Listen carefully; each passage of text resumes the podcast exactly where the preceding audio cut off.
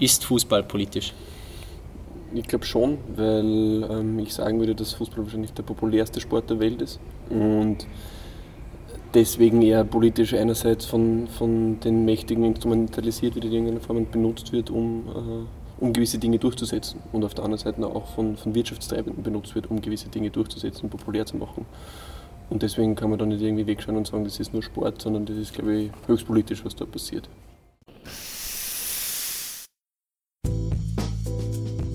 Dampfplauderei, der Podcast der Geschichteldruckerei. Mit Manuel Mayer und Andreas Fischeleder. Herzlich willkommen zur Premiere unseres Podcasts. Ich bin Manuel und neben mir sitzt Andreas. Wir melden uns heute aus dem Innenhof der Ballesterer Redaktion im 9. Wiener Gemeindebezirk. Der Ballesterer ist ein Fußballmagazin, das sich der Erweiterung des Fußballhorizonts verschrieben hat. Was das genau bedeutet, wird uns Moritz Ablinger noch erklären. Moritz kommt ursprünglich aus Linz, lebt aber nun schon länger in Wien, studiert hier Politikwissenschaft und schreibt als freier Journalist für den Palästerer. Obwohl er jetzt schon mitten in den Reisevorbereitungen für Russland steckt, hat er doch Zeit gefunden, mit uns Dampf zu plaudern. In der Dampfplauderei wollen wir das Politische in Alltagsthemen ergründen. Und so sprechen wir mit Moritz über kritischen Sportjournalismus, Russland und die Fußball-WM. Moritz, nach deinem äh, Politikwissenschaftsstudium oder mittlerweile auch während deines Politikwissenschaftsstudiums bist du auch als Sportjournalist tätig. Ähm, warum hast du dich für diesen Beruf entschieden und kannst du deine Vorkenntnisse im Bereich der Politik da irgendwie einbauen oder sind die von Nutzen? Ähm, also grundsätzlich habe ich einerseits ähm, bin ich immer schon Fußballfan.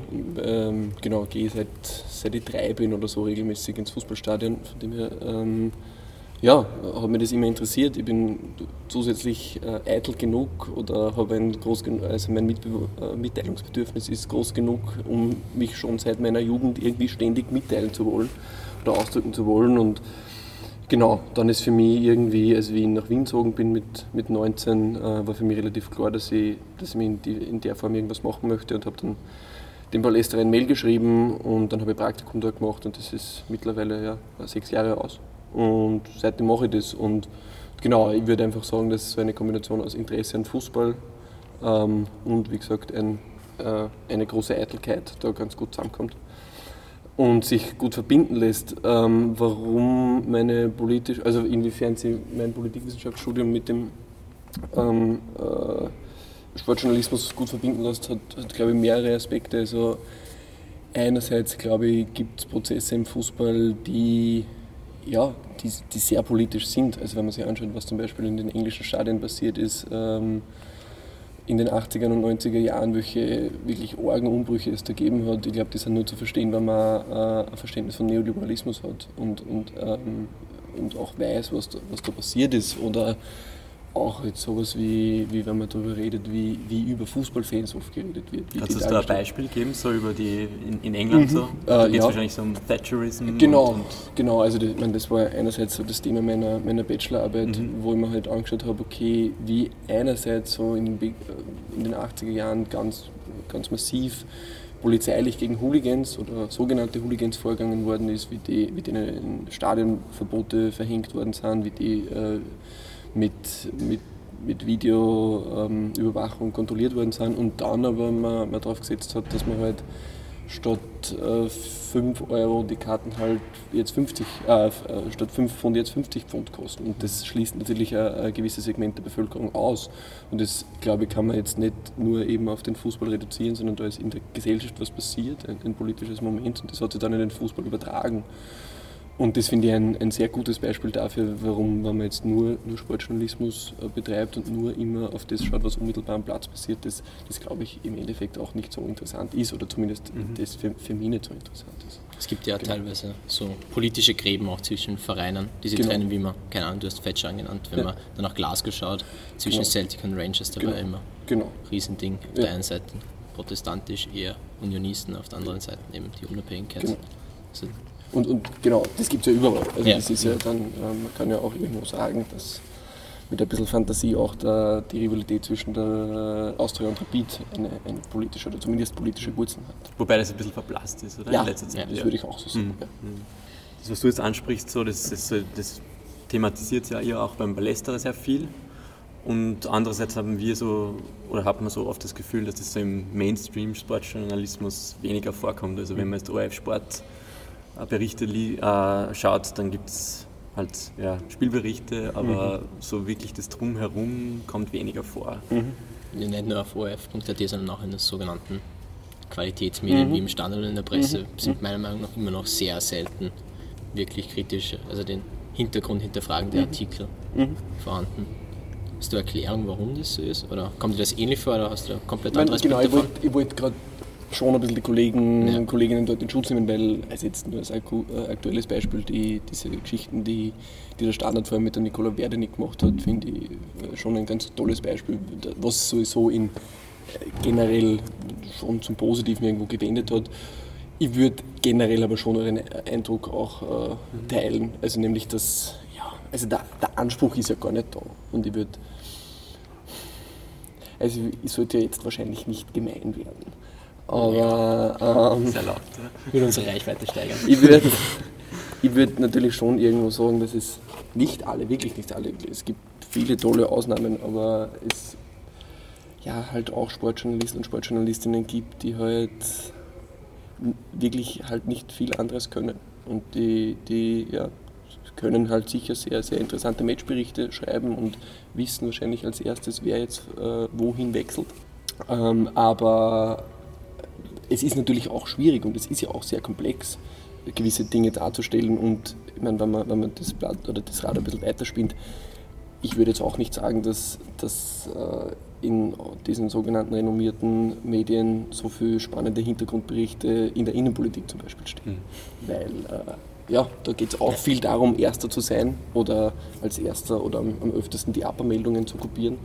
Aber ich würde generell sagen, dass es am kritischen Journalismus fehlt, nicht nur im Sport wenn man sich jetzt dann demnächst wieder die ORF-WM-Berichterstattung mhm. anschauen wird, da wird es zwar vermutlich wieder wie in Brasilien bei Olympischen Spielen oder auch bei der WM davor so kritische Berichte geben, aber die werden dann halt in komplett andere Sendungen abgeschoben, wie im Zentrum und so weiter, die zwar Reichweite haben, aber ein komplett anderes Publikum. Ja. Glaubst du, dass beim Sport, also bei den Sportinteressierten oft die Nachfrage einfach nicht da ist oder dass sie einfach nicht geweckt wird?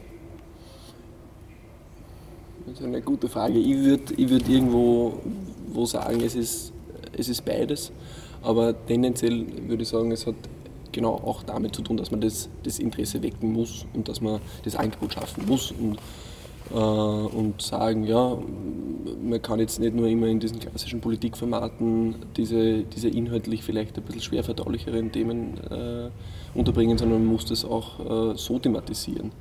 Und äh, ja, und das passiert nicht. Und das würde ich ganz ähnlich sehen. Und wie gesagt, es ist natürlich schwierig, dass jemand, der immer quasi nur Fußballmatch kommentiert, ist nicht dazu ausgebildet, dass er dann irgendwelche ähm, vielleicht auch komplizierteren Themen beleuchtet, aber, aber den Anspruch muss es geben und auch wenn das vielleicht Geld oder andere Ressourcen kostet, ähm, ich glaube, das ist dann immer oft der Grund, das passiert halt nicht. Ist es so ein bisschen der Anspruch von Ballesterer, das, das zu verändern oder, oder wie, wie, wie hat sich der Ballesterer gegründet? Genau, ich meine, der Ballesterer hat sich gegründet, da war ich sieben, also da, mhm, ähm, ja. aber genau, ich glaube, der, der, Grund war natürlich, dass es äh, Unzufriedenheit mit dem, äh, mit dem Angebot an Sportjournalismus gegeben hat, der eben oft sensationalistisch war, der oft wenig hintergründig war, ähm, der äh, ja, auch eine große Distanz zu Fankurven gehabt hat, was beim Fußball, glaube ich, ein großes Thema ist, dass man, dass man eh gern über, über Fußballfans schreibt äh, oder über sie redet, aber nie mit ihnen.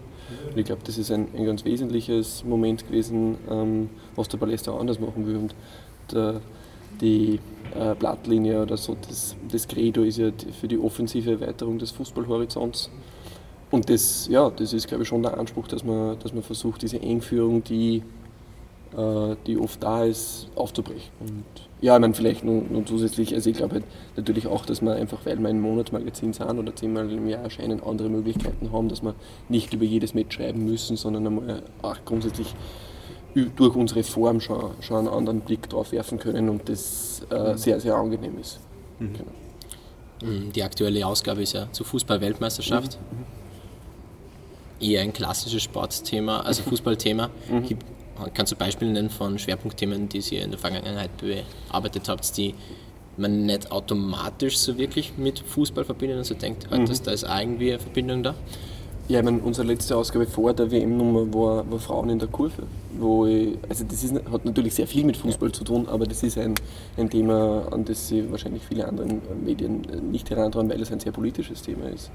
Und ja, ich meine, wir haben, wir haben gehabt im ähm, Dezember was zu Liverpool, natürlich ähm, auch ein, ein klassisches Fußballthema, aber ich glaube, der Jürgen Klopp ist in dem ganzen Text und der ist zehn Seiten lang zweimal vorgekommen. So, also wo ich sagen würde, wir benutzen, benutzen klingt nicht so abwertend, aber, aber wir, wir nehmen, nehmen Themen, die viel mit Fußball zu tun haben und, und beleuchten sie dann aber mit äh, unter einem anderen Vorzeichen.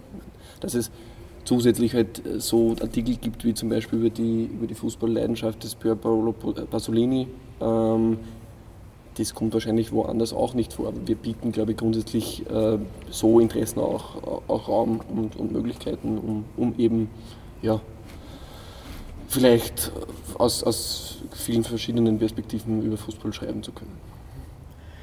Jetzt wird es immer schwieriger für so gedruckten Journalismus irgendwie sehr aufwendige Recherchen zu mhm. produzieren, weil Leute eher nicht mehr bereit dazu sind, viel zu zahlen, weil es eh alles online gibt und so. Mhm. mhm. Wie schafft ihr das, dass das trotzdem so auf die Beine stellt, so ein Heft alle zehn, also zehnmal im Jahr, mhm. dass da so kritische Geschichten drinnen sind, die aufwendig recherchiert sind? Genau, ich glaube, es gibt ähm, in der Redaktion einfach Leute, die einerseits wissen, ähm, was sie am Ballester haben, nämlich dass es sonst im, ja, in Österreich zumindest so ein Magazin nicht gibt, dass sie wissen, okay, sie können da Geschichten machen, die sie woanders auch nicht unterkriegen würden, weil es kein Interesse mhm. daran gibt. Und daraus entsteht dann andererseits, glaube ich, so eine gewisse, eine gewisse Leidenschaft und auch, dass man, dass man gewisse Sachen in Kauf nimmt, dass das Honorar, also reich werde ich nicht, aber dass ich halt weiß, das nehme ich in Kauf, weil ich das gern mache, weil mir, da, weil mir viel daran liegt, dass es den Palästerer gibt. Und also das ist jetzt was sehr Persönliches, aber ich glaube, so, so geht es vielen in der Redaktion. Einfach ja, da, ähm, da, steckt natürlich viel, viel Herzblut und in gewisser Weise auch Selbstausbeutung drin. Aber äh, für mich zumindest ist es so, dass, dass das auf alle Fälle ich das gern mache und mir, mir sehr, sehr viel daran liegt, dass es den Palästra gibt, weil er, ja, ähm, wie gesagt, in, in meinen Augen gibt es sowas kein zweites Mal im deutschsprachigen Raum und dafür ja, fahre ich auch viel mit dem Zug durch Russland und kann man halt dann keine, kein Hotel leisten. Aber mhm. so ist es dann. Wäre eigentlich eh schon der optimale Übergang zu unserem nächsten Thema. Du fährst ja für den Palästra mhm. oder auf jeden Fall, du fährst nach Russland. Für den Palästra, ja. Genau. Und wie lange bist du dann dort? Ich komme erst neun Tage nach Turnierbeginn in Moskau an, das ist am 23. Juni, und bleibe dann bis zum Finale. Ich glaube, das sind so drei Wochen, ein bisschen mehr vielleicht. Das heißt, du siehst dir auch Spiele live im Stadion an, oder? Ja, genau. Also ich bin akkreditiert, das heißt, ich kann mir grundsätzlich jedes Match, das ich mir anschauen will, anschauen. Ähm, es gibt schlimmere Dinge. Äh, genau. Das heißt, du sitzt dann auf der Pressetribüne so und hast gute Sicht auf die Genau. Spiele. Cool. cool. Brauchen wir. Ja. ja, äh, wie bereitest du dir ungefähr auf das Turnier dort vor? Hm. Genau, ich glaube, ähm, in, in der Hinsicht war dieses, dieses WM-Heft, also unser aktuelles Heft, ganz, ganz wichtig, weil, ähm, ja, na, einerseits halt, also wir der, der, Hauptartikel oder der längste Artikel im Heft ist eine, ist eine politische Einschätzung einerseits Russland aktuell, also des Regimes, das dort an der Macht ist, auf der anderen Seite auch so, welche Funktion erfüllt in dieser Hinsicht äh, die Weltmeisterschaft. Das war eine sehr intensive Vorbereitung oder überhaupt ein, ein sehr intensiver Artikel, weil ich natürlich das halbwegs hat einschätzen können, aber mich so genau davor noch nie mit Russland auseinandergesetzt habe. Dann ist auch ein, ein Text im Heft über die russische Liga oder generell über den russischen Liga-Fußball seit äh, seit dem Zerfall der Sowjetunion. Ähm, und dann ja, schaut man sich natürlich die Gruppen an, dann muss man sich auch anschauen, okay, wer spielt denn überhaupt wo. Die Distanzen in Russland sind sehr groß. Ähm, genau, und, und also die, die Vorbereitung für, für, den, für die Reise nach Russland war im Wesentlichen die, die Recherche für den Artikel. Also wir, wir haben viel, also ich habe das gemeinsam mit dem Kollegen Benjamin Schachel gemacht, wir haben, wir haben, viel mit Leuten geredet, die, die lange in Russland waren oder lange in Russland gelebt haben. Ähm, wir haben viel gelesen über den russischen Fußball und das war, würde ich sagen, irgendwo die, die beste Vorbereitung, dass es jetzt in dem Sinn dabei nicht so viel um Sportliche gegangen ist und dass man diese sportlichen Artikel ähm, wir beide nicht geschrieben haben, ja, das ist, ähm, da muss ich vielleicht ein bisschen auf, aufholen oder in, äh, so. Aber von dem her würde ich sagen, dass zumindest so eine politische Analyse haben wir uns jetzt schon erarbeitet in Habt ihr dann vor, also was machst du dann vor Ort? Schreibst du dann eher Spielberichte oder gibt es schon viel so, äh, so rundum Berichterstattung oder genau, was ist der Plan? Genau, das kommt ein bisschen auf, aufs Interesse da. Also wir machen schon natürlich Sachen für den Palästra, wir werden aber auch für andere Zeitungen dort arbeiten. Ähm, das kommt ein bisschen darauf an, was die für ein Interesse haben. Ich nehme an, dass wir in erster Linie ähm, Matchberichte schreiben werden aber es sicher auch daran Interesse gibt. Also wenn man sich jetzt die Stadien zum Beispiel in Russland anschaut, ist was Korruption betrifft ja da doch einiges los. Ähm, oder ja, auch politische Dinge, also wenn man in Rostov ist und das ist halt 100 Kilometer von der ukrainischen Grenze weg, dann, dann gibt es natürlich sehr, sehr, sehr, sehr spannende Geschichten, die, an, die, an die Zeitungen wahrscheinlich sonst auch nicht so leicht kommen. Ähm, aber wie gesagt, das, das wissen wir auch noch nicht. Und die Artikel für den Palästra erscheinen die dann online oder in der genau, nächsten Ausgabe? Genau, online. Also es wird wahrscheinlich so ein, eine Rückschau auf unsere Reise geben, aber die werden vor allem online äh, erscheinen. Kurze Werbeeinschaltungen an dieser Stelle. Wir haben eine neue Homepage und wollen die natürlich nutzen und das ist ähm, genau dadurch, glaube ich, auch sehr gut möglich. Es gibt auch immer so die Berichte in Russland über, über Hooligans und so. Mhm. Und, ähm, dass da ein großes Problem gibt. Vor allem bei der EM 2016 mhm. hat es große Ausschreitungen gegeben zwischen mhm. englischen Fans und russischen Fans.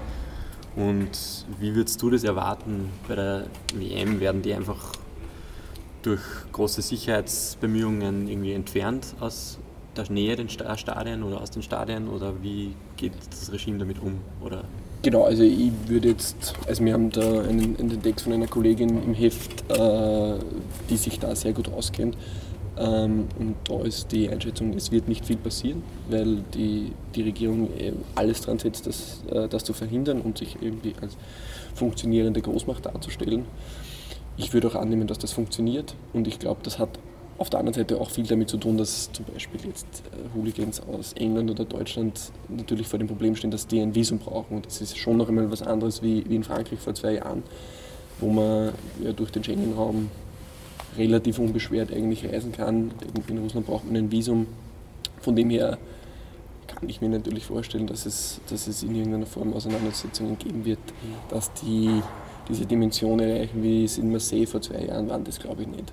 Ähm, genau. Aber wird das so einfach sein, das komplett abzudrehen, weil also die es durchaus auch Verwobenheiten zwischen Politik und Fußball und nach diesen Ausschreitungen in Marseille gab es auch Lob von oberen politischen Politikern, die sich bedankt haben bei den wahren Russen. Genau, ich, ich glaube, das, das, stimmt natürlich, aber ich glaube, diese ähm, Verwobenheit oder diese Verbindungen führen jetzt auf der anderen Seite dazu, dass es eben, und das ist meine Einschätzung oder nicht nur meine Einschätzung, aber äh, eine, die ich für sehr, sehr sinnvoll oder für sehr gescheit halte, dass es jetzt der Politik wirklich in Russland darum geht, ähm, das Land als funktionierend und als angenehm und vielleicht auch ein bisschen weltoffen darzustellen.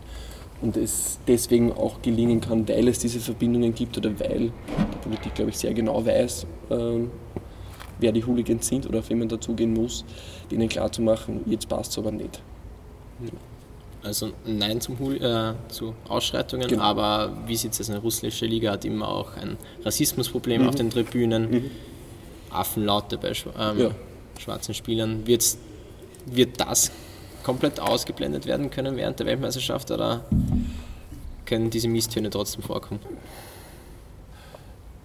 das kommt ein bisschen drauf an. Ich würde natürlich sagen, also die, die Ticketpreise in der russischen Liga sind ganz andere wie, wie während der WM. Das heißt,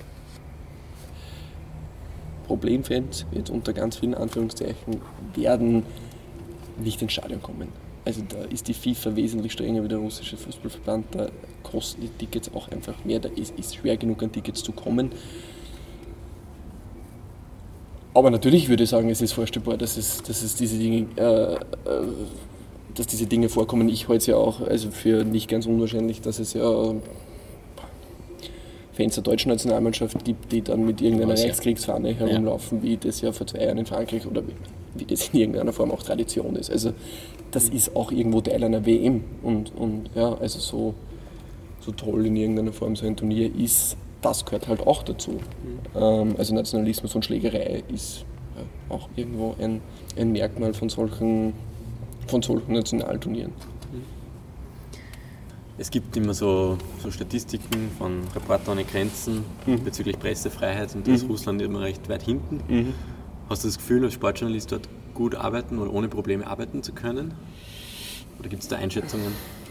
Das wird sich weisen. Ich glaube, man ist oder man wäre gut, äh, gut beraten, wenn, wenn man nicht zu weit sich vom Thema Fußball entfernt. Also wenn man, es hat ja auch die, die Geschichte gegeben, dass ich weiß gar nicht, äh, wie viele oder woher die Journalistinnen waren, die während dem Confederations Cup letzten Sommer auch heimgeschickt worden sind, weil sie dann eben, die waren halt als akkreditierte Journalistinnen dort und haben dann aber nicht nur über den Fußball berichtet, sondern eben auch über politischere Dinge und sind dann heimgeschickt worden.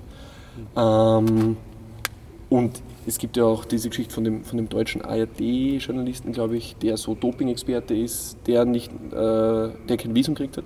Jetzt aber hart. Jetzt aber hat, aber zumindest in, in, äh, natürlich wird man da, also es sind das glaube ich so klassische Einschüchterungsversuche. Ich glaube ja, um ehrlich zu sein, ich bin denen, also persönlich bin ich denen auch ein bisschen wurscht. Also äh, der Palästra ist die größte Zeitung der Welt, aber ich glaube, der ist dem russischen Staat eher Beutel. Ähm, von dem her, äh, mein- meine persönliche Einschätzung jetzt ähm, wäre, dass ich da, wenn ich nicht mich ganz blöd anschaue, schon, äh, anstelle, schon auch Geschichten machen kann, die, die jetzt nicht unmittelbar mit Fußball zu tun haben. Also hast du nicht das Gefühl, dass, dass die das so genau beobachten, jetzt wie alle Journalisten arbeiten? Oder Genau, also ich glaube schon, dass die gibt und ich würde es überhaupt nicht schönreden. Ich glaube, dass, dass es da ganz massive Probleme gibt, was, äh, was äh, im Endeffekt staatliche Kontrolle von Medien äh, betrifft, auch was äh, quasi die, ähm, die Kontrolle von, von ausländischen Medien betrifft. Aber ähm, ich glaube, das beschränkt sich dann doch eher auf vielleicht reichweitenstärkere Medien und dass da irgendwo auch es ein Segen sein kann, dass der Palästra eben ja, ein eher kleineres Produkt ist. Außerdem kann es ja gut sein, dass Russland ein bisschen die längere Leine lässt, wie auch in China 2008 in Peking. Ja, Kannte man sich auch ein bisschen Ja. mehr leisten als Ja. wie normalerweise Klar. als Journalist in klar, China. ja. Du schreibst ja über Fußball, deswegen sollte das Sportliche auch nicht ganz zu, äh, zu kurz kommen. Was erwartest du dir von der WM aus sportlicher Sicht? Den Weltmeister Deutschland. Ähm, gewollt oder? ah, um Gottes Willen. Gott sei Dank. Nein, also man, sowieso nie und wenn man den Leroy Sané, den einzig tollen Fußballer, den dieses Land hat, auch zu Hause lässt. Ja. Sowieso nicht, aber was erwarte ich mir sonst? Also mein Eindruck bei den letzten so größeren Turnieren war immer, dass es sportlich eher fad war. Also das ist selten und das finde ich, also ist, das soll jetzt überhaupt nicht kulturpessimistisch oder so klingen, aber mein Eindruck ist, der Fußball ist mittlerweile so professionell, dass es kaum noch so Partien gibt, die wirklich total aus dem Ruder laufen. Also wo So. halt dann jegliche taktische Direktive über Bord geworfen wird. So einheitsbreimäßig quasi. Genau? Ja. genau. Und, und einfach, dass die Spieler ganz genau wissen, was sie tun, äh, immer und auch jetzt nie den Kopf verlieren und das finde ich schade. Und ich glaube, eine, also was da auch noch eine Rolle spielen kann, ist natürlich, dass die Spieler ja, sehr, sehr viel mit ihren, mit ihren Vereinen unterwegs sind und dann die Vorbereitungszeit für so ein Turnier sehr klein ist und dann kann man sich vor allem als so kleineres Team überlegen, was das Sinn macht und der große Offensivfußball wird das nicht sein, sondern man stellt sich halt hinten ein und schaut, was passiert.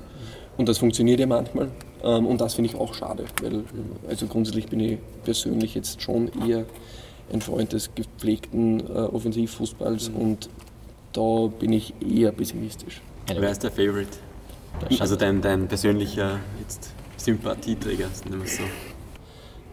Natürlich hat man irgendwie so Sympathien für den Senegal und, und äh, der Khalidou Koulibaly ist sicher einer der interessantesten, coolsten Innenverteidiger, die bei der WM so äh, herumlaufen und dass er gegen Juve das 1-0 geschossen hat, auch wenn es letzten Endes umsonst war, ist ganz großartig so. Und ja, auch wenn der Sadio Mané bei, bei Red Bull gespielt hat, ist trotzdem auch ein cooler Fußball. Kann man ihm verzeihen? Kann man ihm verzeihen, genau. Ähm, ja, von dem her, genau, tendiere ich dann eher immer äh, dazu, afrikanischen Mannschaften die Daumen zu drücken. Wem traust du eine Überraschung zu, so wie 2014 in Costa Rica? Ich das vielleicht kurz einmal durch.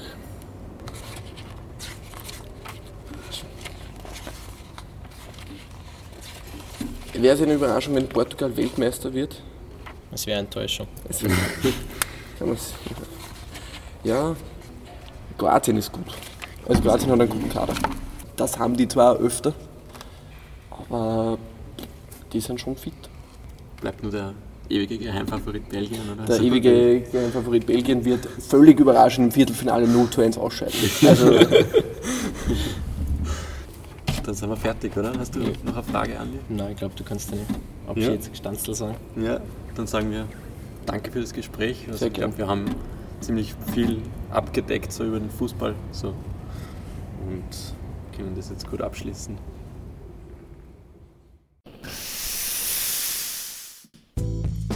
Das war die Dampfplauderei. Der Podcast ist verfügbar auf Soundcloud sowie unter geschichteldruckerei.com. Die Geschichteldruckerei ist ein von Freiwilligen getragenes Medium, welches aus Online-Inhalten, Veranstaltungen sowie einer halbjährlich erscheinenden Printausgabe besteht. Die neue Ausgabe der Geschichteldruckerei We Eat the World – Nahrung zwischen Markt und Überleben ist ab sofort erhältlich und online bestellbar. Weitere Infos finden Sie unter www.geschichteldruckerei.com.